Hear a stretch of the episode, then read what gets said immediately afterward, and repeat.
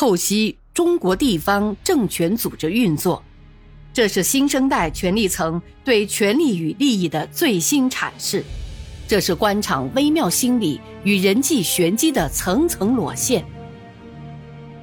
请听现代官场小说《生死博弈》。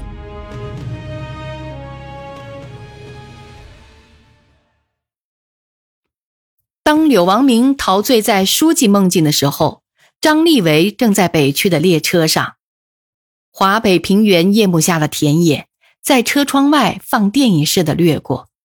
车厢内已经此起彼伏的鼾声响起，车轮有节奏的声音在深夜更加清晰、更加强烈。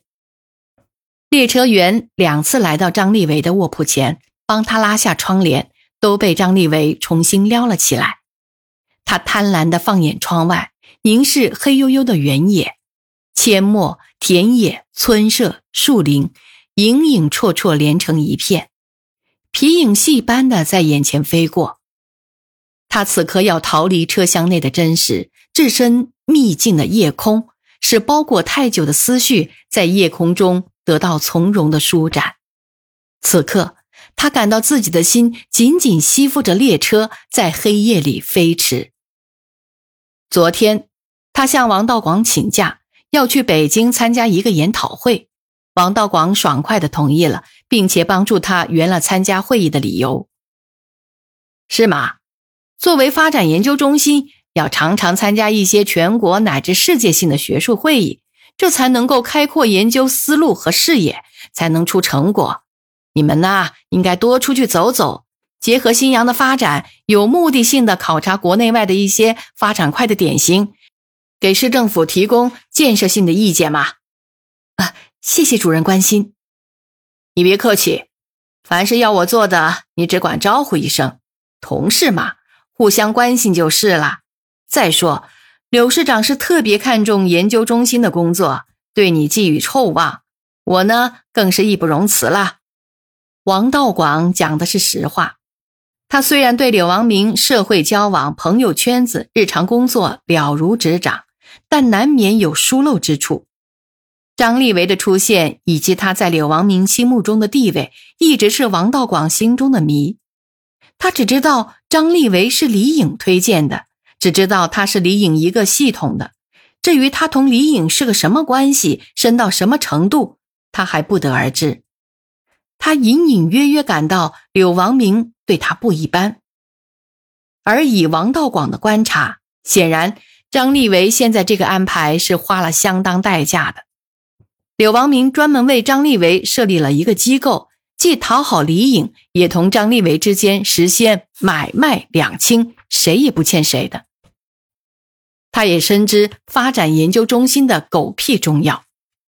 作为市政府发展研究中心主持工作的副主任。张立维的身份有些特殊，这是一个副县级机构，让张立维当副主任，不需要通过市委常委会讨论。柳王明可以给刘茂盛打个招呼就能办到。机关的干部都知道张立维是作为特殊引进的人才，又有柳王明这棵大树作为后盾，自然都会刮目相看。所以在不知深浅的浑水中，王道广对张立维也有点含糊。张立维研究什么都由他自己做主，这样的条件给了张立维很大的自由空间，使他有了更多的机会近距离接触柳王明，并顺理成章的以工作的名义掌握和了解他的犯罪事实。他为自己的胜算露出了一丝得意的微笑，也为告慰九泉下的母亲走出了顺利的一步。张立维的目光由近而远。由地上而天空，一弯残月时而出现在厚重的云层里，依稀看见天际的乌云在流动，在组合，在变化，出现一些不同的画面。他展开了想象的翅膀，忽然，两片乌云汇合，中间留了一张口，淡淡的月亮作为底衬，从口中发出一片惨白的光亮。这幅构图使他心头一震。这很像妈妈临终前留给他悲惨的一笑。何菊芬咽气的时候，张立维双腿跪在他枕边，右手挽在他的脖子上，母子在进行着诀别的对话。邻居大妈大婶站在床边，妈妈无力的睁着眼睛，对床前的大妈大婶断断续续的说：“立伟还小，寒暑假难免要回来看看，看在多年邻居的份上，孩子来了，你们给他口水喝。”立维左手紧紧攥着妈妈冰凉的右手，眼泪不停的往下掉。你放心，您是好人，放心，我们会照顾好孩子的。那就好。妈妈艰难的移动着眼珠子。以为，妈，妈这辈子没别的，只要你。出息就好。他艰难的露出了一丝微笑。你要给妈争气。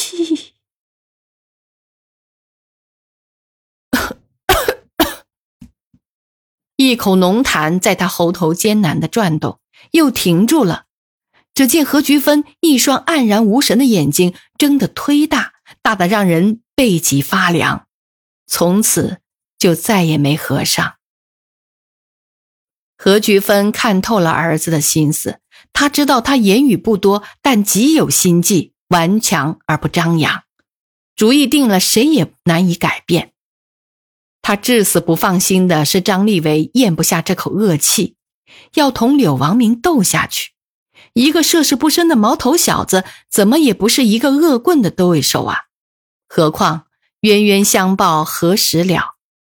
妈妈是满怀着悲伤，充满着遗憾，一万个不放心，离开了人世。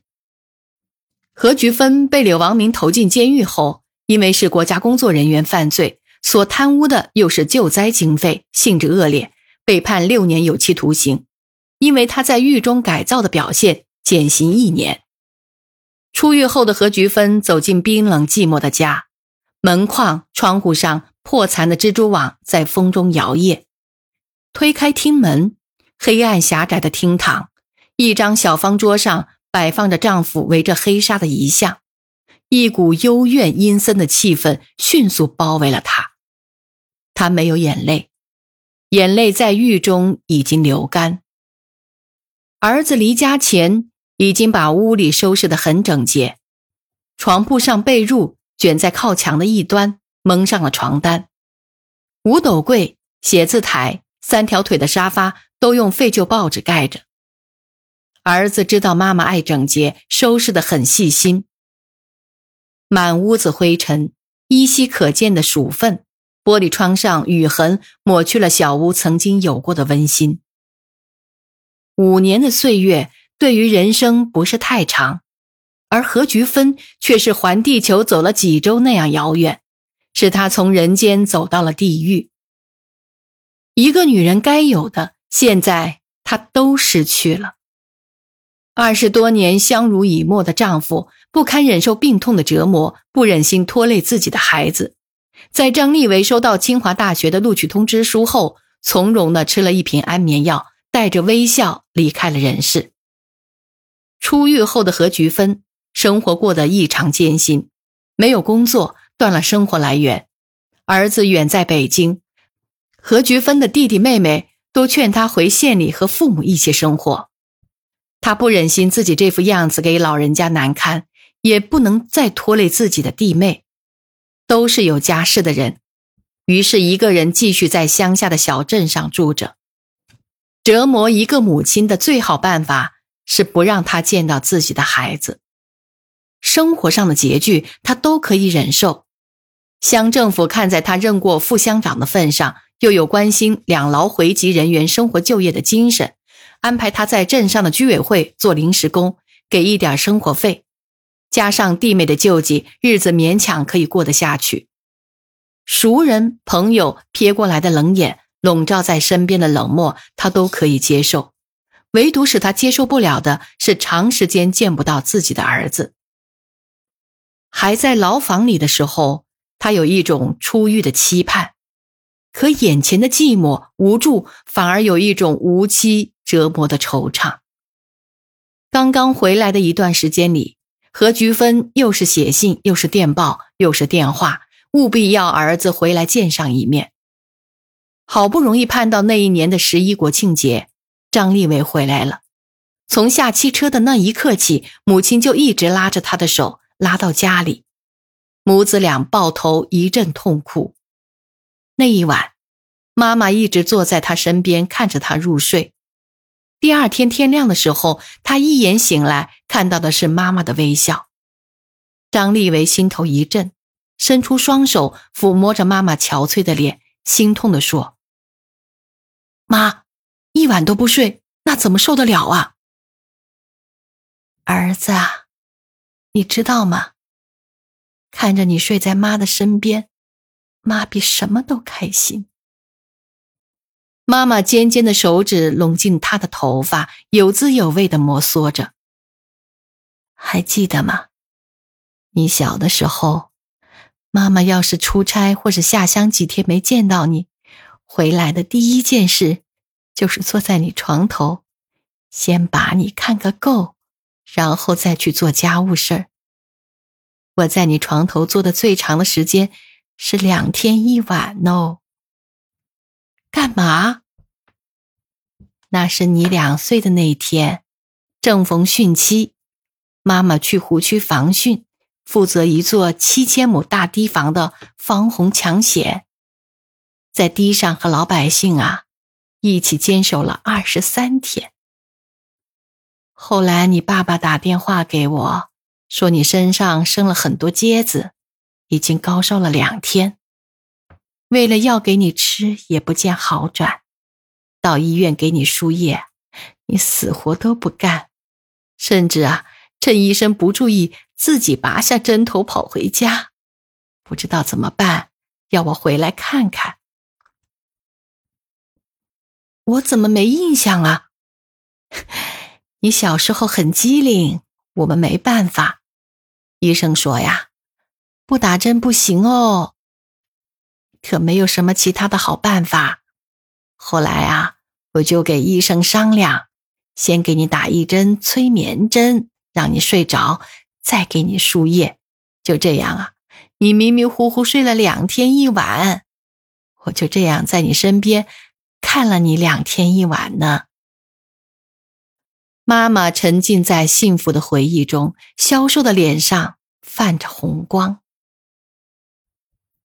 那一天早上，何菊芬抚摸着他的头，讲述自己的童年，讲述着知青的艰辛、公社工作的劳累和责任，柳王明的暗算和自己的善良。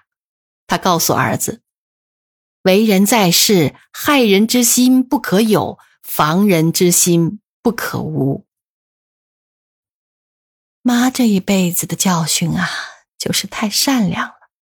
而且把所有人看得和自己一样善良，结果吃了大亏。眼泪从何菊芬布满皱纹的眼角汩汩往下流。妈，妈，我要撒尿。张立维对面下铺的一个小男孩揉着眼睛喊着熟睡在他身边的母亲，把他的思绪从窗外遥远的夜空拉回来了。小孩甜甜的呼唤，妈妈从睡梦中惊醒的情景，都让他感到那样的熟悉，那样的亲切。他看看手表，已经是深夜一点多了。车厢过道偶尔走动的旅客，还有着呆呆的坐在窗口坐着，都要朝这里多看几眼。张立维毫无睡意，但不能再这样做了，于是他把卧具垫在后背，闭上眼睛，斜躺在床上。思绪随着飞驰的列车继续前行。